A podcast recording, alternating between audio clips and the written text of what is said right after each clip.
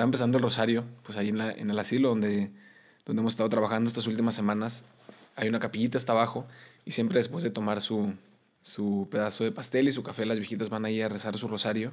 Cuando llegué ya, ya había empezado y era impresionante, ¿no? Todas las viejitas con un fervor impresionante, el Santísimo expuesto y hasta adelante a la derecha había también un señor ya grande que sabía que tenía problemas de, pues, de oído y también era ya demente. Y entonces tenía que estar una señora atrás de él, como rezándole al oído en voz alta para que él escuchara y pudiera también seguir, ¿no? Porque tenía muchas ganas de rezar el rosario. Y, y luego me fui enterando que era la misma historia todos los días, ¿no? Tenía que estar esta viejita atrás de él. Y las otras viejitas muy fervorosas, pero muy impacientes, se desesperaban con este padre que no las dejaba rezar.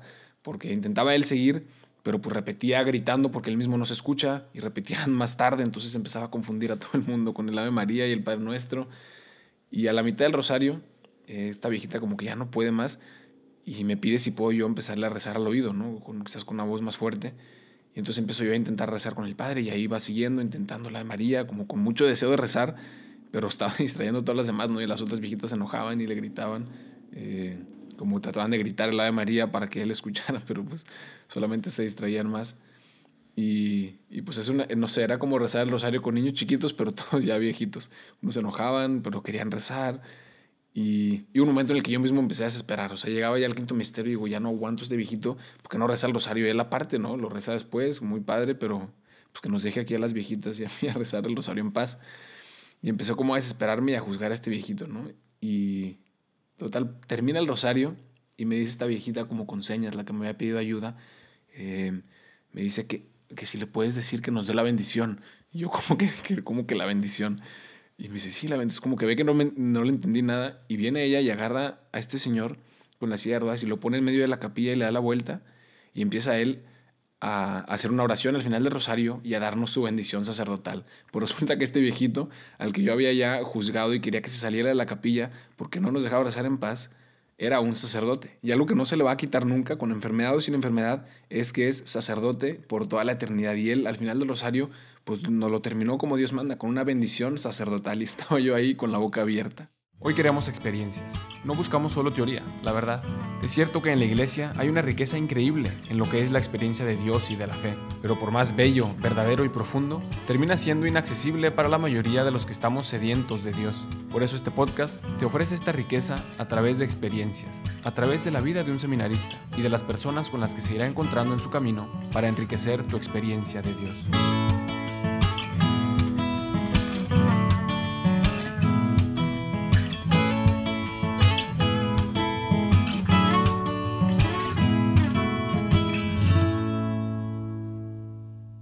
Ese es el tipo, no sé, el tipo de experiencias que, que, han pasado en estas dos semanas. Un montón de cosas que yo creo que de no haberlas hecho durante el noviciado, no sé, este, estas semanas de estar trabajando ahí en el asilo, si lo hubiera hecho en algún otro momento de mi vida, quizás no las notaría. Pero en, por tener este ritmo de oración, de también hacer mi examen de conciencia, estar al rosario, regresar y hacer mi meditación, ha habido tantas pequeñas experiencias en estas dos semanas que, que me han hecho como tanta resonancia y que por eso creí que valía la pena compartirlas. ¿no? Pero antes de empezar el podcast, había dos temas muy importantes por aclarar que había prometido ya en episodios anteriores. El primero, que se me olvidó de hecho mencionarlo en el último episodio, es el tema de la cruz. Si a alguien le, le suena nuevo todo este tema de la cruz de madera, pues puede escuchar antes de, de querer entender esto el episodio que se llama Plática de Mística. Y ahí entonces explico un poco el, todo, ¿no? El por qué el nombre del episodio, por qué Dios y por qué experiencias y por qué esta cruz de madera y qué significa y todo el, el tema este, ¿no? De, de de no nada más teoría, sino de tener una experiencia de Dios y de llevarlo a todos lados. Y esta cruz de madera que nos ayuda a tenerla siempre en la bolsa y en la mano, los momentos de dificultad y también de alegría. Eh, ahí lo explico todo a mucho más profundidad, pero prometí que, que, iba a decir dónde podían conseguirlas, ¿no? Y hay un, hay un, un proveedor buenísimo que además es de Tierra Santa, de, que todas estas cruces son pues, de madera de olivo, de Tierra Santa originales, que se llama, y lo pueden buscar en, en Facebook, Deus Artículos de Tierra Santa. Deus Artículos de Tierra Santa. Ahí también tienen la información facilísimo para pedirlos por WhatsApp. Simplemente se ponen en contacto y pueden pedir ahí todas las cruces que quieran. Incluso regalárselas a personas que, les interese, que les puedan servir. Creo que es mejor, mucho mejor que regalar un Starbucks eh, que sabe muy rico, pues regalarle a alguien una cruz de madera eh, con todo este significado que le podrá ayudar ¿no? y le podrá aportar algo en su vida. Pues ahí lo tienen.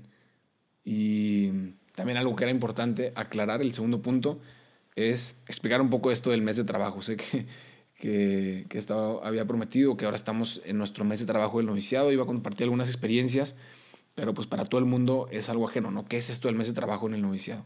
Y el mes de trabajo es, dentro de toda la dinámica de formación en estos dos años de, de mucho silencio, de mucha oración, de conocernos a, nosotros mismos, parte de, este programa, eh, una vez cada año, durante el verano, se tiene un mes entero de trabajo, ¿no? Que es como el deseo de hacer la experiencia de, de quien tiene que ganar el pan de cada día para su familia con el sudor de la frente, ¿no? Y por muchos años se trabajaba en los campos recogiendo fresas o papas. En Monterrey, en el noviciado, creo que siguen haciendo eh, sembrar árboles por un mes entero todos los días.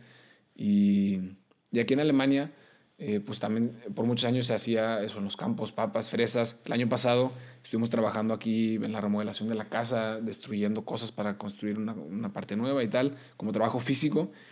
Y siempre en el segundo año, aquí en Alemania, el padre ha decidido que, que era una buena opción trabajar como enfermeros en este asilo de ancianos, ¿no? Y, y, compartir con ellos la misma experiencia de, pues, un horario, el mismo horario que la gente que trabaja ahí, y además de tener nuestra dinámica de noviciado, y el hacer esa experiencia de, de quien tiene que ir a trabajar y levantarse temprano todas las mañanas, pues para sobrevivir y para ganarle ese dinero a su familia, ¿no?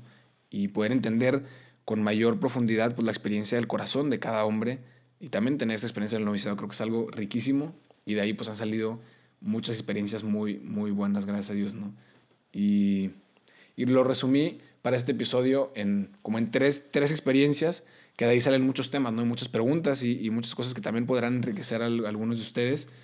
Pero algo que me ha impresionado es, es este trabajar con ancianos y este trabajo duro, ¿no? Quizás mucho también de, de enfermero, de bañarlos, de limpiarlos, de darles de comer, de atenderlos, que es pesado trabajar con estos ancianos me ha dicho muchísimo de mí mismo, ¿no? Y me ha hecho reflexionar muchas cosas de mi vida, incluso desde la juventud. Y pues la primera experiencia era esta del rosario con, con el padre Godehard, que después de haberlo juzgado como un viejito inaguantable, pues resulta que era un sacerdote y que, y que de él eh, pude yo recibir la bendición directa de Dios, que no podía recibirlo de ninguna otra persona, sino de él, porque Dios lo eligió como sacerdote y aunque estaba enfermo, seguía siendo sacerdote, ¿no? Y una segunda experiencia era, le llamaba yo, incluso creía que era la razón del mismo título de este episodio, ¿no? que hay dos formas de morir.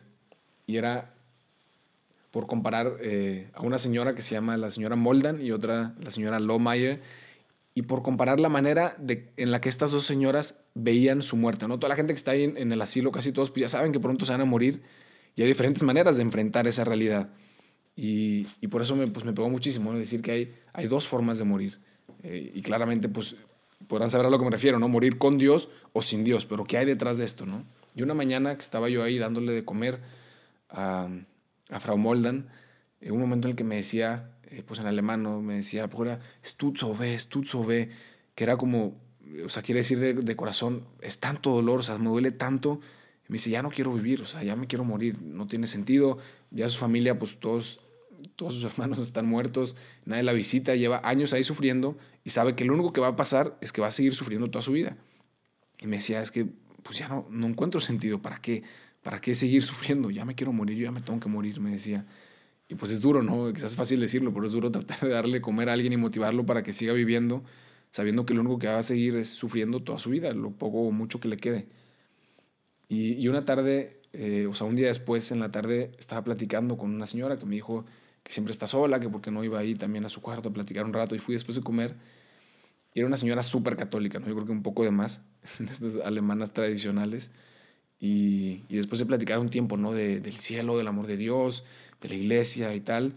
Y un momento en el que, en el que ella estaba pues también que sufrió muchísimo en su vida, que no pudo tener hijos y, y siempre había soñado con una familia y muchos sufrimientos que tenía, que se había roto la cadera, ya no podía caminar bien, pero y enfrentándose a esta realidad de la muerte me decía, yo no sé realidad por qué Dios todavía me tiene aquí, ¿no? Seguro tendrá una misión, seguro tendrá una razón. Eh, yo no sé qué puedo aportar a la iglesia, intento ofrecer todos los días estos sufrimientos, mi, dolor por los sacerdotes, por la iglesia, y quizás por eso Dios todavía me quiere aquí, ¿no? Pero yo en realidad pues no sé, no sé exactamente por qué sigo viviendo. Y cada vez que, que voy a la Eucaristía, que voy a comulgar, que hablo de Dios, me viene como un deseo de, de ese amor tan grande que quisiera también ya morirme. Y entonces me dice esta misma frase, ¿no? El mismo concepto, ya me quiero morir, pero con una realidad completamente distinta, con alegría, con esperanza, aceptando su realidad, aunque no la entiende completamente, aunque hay también muchísimo sufrimiento, y terminaba en esta misma expresión. Ya me quiero morir, ya deseo estar en el cielo. Y me hacía pensar en eso, ¿no? Hay, en, en ese momento es más fácil palparlo con esta gente que hay dos formas de morir. Y para nosotros eso significa también dos formas de vivir, con Dios o sin Dios, y es una realidad completamente distinta. La segunda reflexión es de los hábitos, y es también de, después de varias experiencias, sobre todo comparando el comportamiento de, de dos personas, ¿no? Igual que Frau Moldan y Frau Lohmeyer, con ese primer ejemplo, eh, no es por juzgar si alguien lo hace bien o alguien lo hace mal, pero por poner el nombre real, ¿no? De las personas con las que he estado conviviendo y, y hace pues, la experiencia un poco más cercana. Y en ese tema de los hábitos me he dado cuenta que, pues, que esta gente ya mayor, a los 90 años, pues ya no puede formar hábitos. Los hábitos que ha formado en su vida, pues los tienen ya como, como instinto, como hábitos, aunque sean conscientes o inconscientes. Y es la manera en la que se comportan, la manera en la que reaccionan a ciertas cosas. Y así como son, ya no van a cambiar. El viejito que es gruñón, que es enojón, que es impaciente, que no se deja ayudar, pues así va a ser eh, los últimos años que le quedan. Ya no, ya no puede cambiar mucho. Y entonces hay que quererlo como es. Pero, pero me pensar muchísimo ¿no? en, en la importancia de la formación y de las etapas en la vida que hay para la formación. Me recuerda mucho algo que siempre decían eh, padres en cursillos de formación, en campamentos de verano, que, que, en nuestra vida todo forma o deforma. O sea, todo lo, que, todo lo que vives, todo lo que experimentas, o te forma o te deforma. Tú decides eh, qué experiencias haces, cómo las haces, con qué actitud, si son cosas que te forman o que te deforman. Y también que no hay nada que supla la formación. Puedes llegar en tu vida a tener todo el dinero del mundo, puedes ser rico, puedes ser famoso, puedes tener todas las seguridades, todo lo que quieras, pero nada suple la formación. Tus faltas de formación, lo que no has formado en, tu, en tu, persona, en tu carácter, en, el control de tu temperamento, esas cosas nada las suple, ni el dinero, ni la fama, ni las seguridades. Y, me ha hecho pensar muchísimo pues, en, esta etapa de formación en la que estoy, aprovechar al máximo esas oportunidades, ¿no? Sobre todo pensaba, por ejemplo, en, en Hairstyle, que es un viejito, la verdad, el pobre, pues ha sufrido mucho, pero no se deja ayudar. Y me doy cuenta lo difícil que es tratar con alguien que no se deja ayudar, que sabe que necesita ayuda, que sabe que no puede ir al baño solo, que sabe que no puede rasurarse y tal, pero no necesita ayuda. Un día, uno de los primeros que llegaba ahí para ayudarle, y me grita, no te necesito, salte de mi cuarto, yo lo puedo hacer solo, tal. Y ya, no, pues muy bien, yo entendí, entiendo que es difícil también para él ese, como ese gran paso de humildad, de aceptar que ya no puede hacer las cosas solo.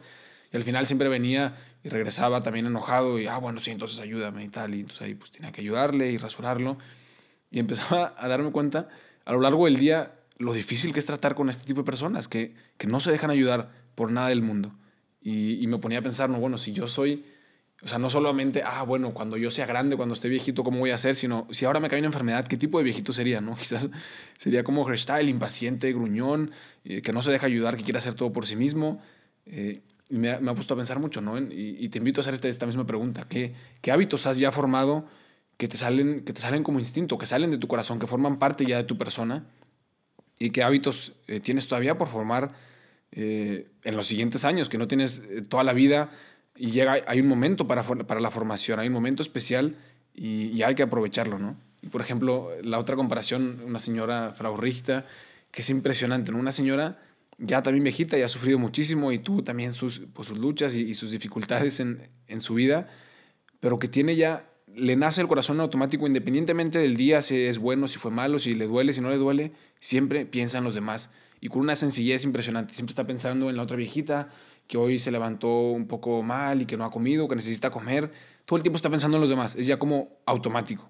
Y decía, qué impresionante, ¿no? Quisiera yo también formar hábitos en mi juventud que cuando sea grande sea lo que salga en automático de mi corazón. O, o una sencillez, una humildad, por ejemplo, eh, con esto de, de, no dejarse ayudar, que es algo que se ve muchísimo con esta gente mayor una vez que el otro hermano, el hermano Sebastián de Polonia, que pues estaba ahí ayudándole a la gente, siempre se ponen como sus baberos para proteger la ropa, que no se vaya a ensuciar antes de comer. Y va y pues se lo pone también esta señora Frau Richter, que ya, gracias a Dios puede comer perfectamente y no necesita eh, un babero. Y entonces otra señora le dice, no, no, no, eh, a ella no, a ella, ella no necesita. Y Frau Richter se da cuenta y dice, no, no te preocupes, pues, ¿sabes qué? Hoy voy a comer también con babero y tal, solamente como por darle el gusto a las otras viejitas y decir, ¿sabes qué? Pues yo también uso babero, no pasa nada, ¿no? Como con una sencillez con una humildad que salía al corazón. Y me hacía como esta reflexión, me decía, bueno, ¿qué hábitos quiero yo también formar para que, para que vayan saliendo de manera espontánea en mi relación con los demás, en las dificultades que vengan? ¿Qué hábitos he formado, no? Y, y, pues te invito también en este, segundo, en este segundo punto, es una gran reflexión. Y el tercero y el último eh, lo titulaba como ¿y todo para qué? Y esto fue sobre todo pláticas con las enfermeras, ¿no? Que también llevan ahí años trabajando en este asilo, en los desayunos por la mañana, que pues después de bañar a los viejitos y de limpiarlos, de, darles desayunar, teníamos ya nuestro turno de desayuno eh, con las demás enfermeras. Y ahí pues salían también conversaciones muy interesantes, ¿no? Al principio casi siempre pues era platicar de problemas, ¿no? Como es un trabajo realmente muy duro, casi siempre llegaba una, ah, pues esta no vino a trabajar y venían como preguntas, no sé, como muy, muy difíciles. Y siempre nos preguntamos, hermano Sebastián, ¿cómo podemos hacerle para sacar un, un tema más positivo, ¿no? Y ya lo que me he dado cuenta en estas pláticas que se le dan en el desayuno es que toda la estructura, toda la ambición que tenían estas por, como por su trabajo para ganar más dinero, ¿no? Casi todas eran empleadas que venían de otros países, casi todas de Rusia, eh, que tenían situaciones familiares difíciles, vieron a Alemania en busca de un trabajo y pues encontraron una formación un poco rápida que nada más se necesita un año. Total, nos explicaron todo el sistema, cómo funciona para llegar a ese trabajo y los niveles que tienen que ir subiendo para poder ganar un poquito más y todo lo que tienen que trabajar y cómo les cuesta muchísimo, pero pues ahí van luchando. Y por un lado es muy positivo, ¿no? Esa, eh, pues luchar y trabajar, pero como la única ambición era ir subiendo niveles para tener más dinero, ¿no? Y había una que ya lleva muchos años y nos estaba contando que ya es nivel 5 y la otra es solo nivel 3 y una acaba de llegar y es nivel 1 y no sé qué. Y justo en esa semana, en, en el noviciado, que todas las noches tenemos una clase con nuestro instructor que se llama Explicación de las Constituciones y vamos hablando de la espiritualidad como preparación para la vida religiosa. Justo esta semana estábamos tocando el tema de los votos eh, que vamos a hacer, ¿no? De pobreza, castidad y obediencia. Y particularmente en el tema de la pobreza. Y ahí pues veíamos todo el, dentro de la vida religiosa, esa búsqueda de la libertad, ¿no? No es, ah, pues no tener nada y no ser dueño de nada y vivir en pobreza solamente para sufrir más, sino que es algo positivo, es algo que me libera de las cosas del mundo para poder ser, ser más para Dios, ser más para los demás. Y lo platicaba esa tarde con el hermano Sebastián, ¿no? Es decir, eh, como que voy entendiendo por primera vez la profundidad de esta libertad que queremos alcanzar con nuestro voto de pobreza. Es decir, es que venimos aquí un mes a trabajar de la misma manera que estas enfermeras, con su mismo horario de trabajo, sabiendo que no nos van a pagar absolutamente nada y que no tenemos que preocuparnos de si vamos a subir de nivel o no vamos a subir de nivel o cómo le hacemos para ganar más dinero. Lo único que tenemos que hacer es entregarnos totalmente, amar hasta el máximo, como Cristo nos enseñó, y todo lo demás Dios se encarga. Confiar en que nuestra vida, Dios con su providencia siempre nos va a dar lo que necesitamos, siempre va a haber que comer si Dios quiere, siempre vamos a tener donde dormir. Todo lo que necesitamos para nuestra misión, Dios nos lo va a proveer y solo tenemos que dedicarnos a amar.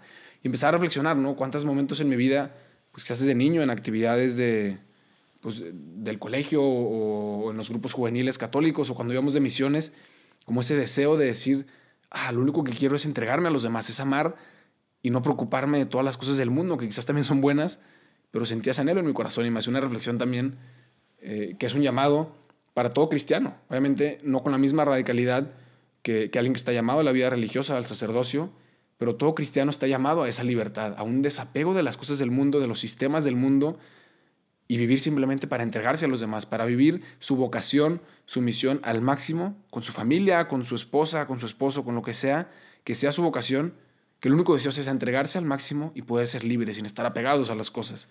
Y, lo reflexionamos como con mucha alegría de poder experimentar eso también en nuestro noviciado. Y, en uno de estos desayunos, después de que salieron estas pláticas, eh, Yuna estaba hablando, ¿no? Pues de lo difícil que es su trabajo. Yo la verdad es que me atreví a preguntarle un poco quizás muy directo. Y dije, a ver, pues es verdad, no es un trabajo súper difícil y llevas tantos años aquí trabajando todas las mañanas, todos los días lo mismo. Y le dije, ¿por qué haces todo lo que haces? ¿no? Le pregunté a una de estas enfermeras. Y hubo otra, un poco, que es un poco así también medio gruñona, y responde, pues porque necesito dinero. Eh, y entonces pues se siguió un poco en la conversación y, hubo alguna de ellas que empezó como a interesarse, no, bueno, ¿por qué preguntas eso y tal? Y yo empecé a decirles, dije, la verdad es que yo creo que en el fondo, independientemente de todas las motivaciones que podemos tener para nuestro trabajo, al final todo, tiene, al final todo es por amor. Eh, y esa es la única motivación. Y si no hay esa motivación de fondo, entonces todo pierde su sentido, ¿no?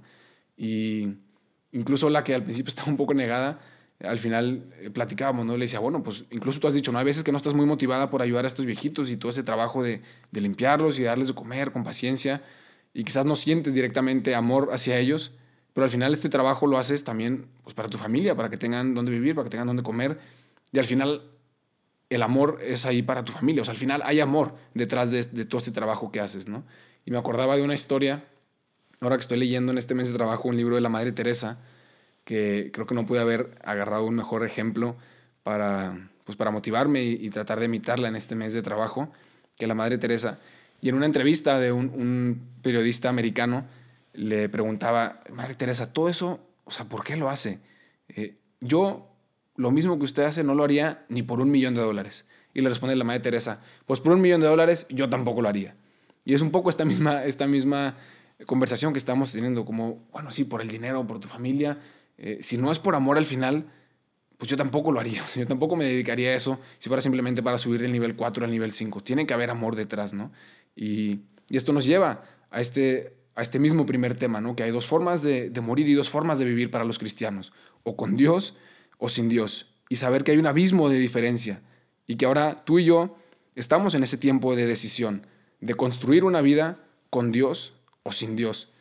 Y en esta semana que estamos preparándonos para para el domingo de Pentecostés, pues podemos pedir también hacer un momento de oración y pedirle al Espíritu Santo que nos ayude a, abrir espacio a Dios en nuestra vida, a tratar de examinar, como dijimos, ¿no? qué hábitos quiero formar, eh, con qué actitud vivo las cosas que vivo, ¿no? mi formación, mi universidad, mi trabajo, mi entrega a la familia, mi entrega a los demás, si es simplemente por intereses mundanos que al final no me van a dar sentido, o si es por algo más profundo, si es por amor, si es por eh, acercarme más a Dios, unirme más a Él a través también de la entrega del sacrificio y, construir una vida con Dios que al final dé sentido, que al final dé plenitud. No me sigan en Insta y no me manden WhatsApp, porque no tengo ni Insta ni WhatsApp, que ahora soy feliz y orgullosamente novicio. Pero lo que sí te puedo ofrecer es que si buscas una familia espiritual, un grupo de, de personas en un ambiente de, de familia en el que compartan los mismos ideales que tú tienes sobre la fe, pues eso sí te lo puedo compartir. Y puedes buscarnos en somosrc.mx o regnumchristi.org para México y para España en regnumchristi.es.